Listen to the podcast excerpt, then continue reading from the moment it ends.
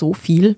Das ist schon auch was Kulturelles. Also Essen, Trinken, Genuss generell hat sehr viel mit kulturellen Gewohnheiten und Gepflogenheiten zu tun.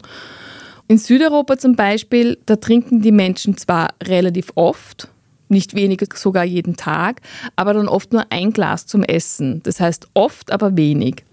In Nordeuropa dagegen ist der Alkohol eher verpönt. Der ist ja hoch besteuert. Je nach Land brauchen die Lokale eigene Lizenzen, um Alkohol auszuschenken.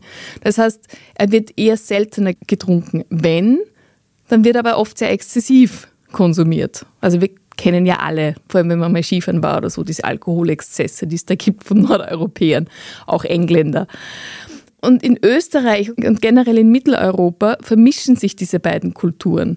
Das heißt, hier wird oft und viel getrunken. Da gibt es nicht wenige, für die ist das Seital am Nachmittag so normal wie für andere der Kaffee zum Kuchen. Das muss man halt einfach schon sagen. Man muss sich nur mal rundherum schauen im Umfeld, wie die Leute da mit Alkohol umgehen.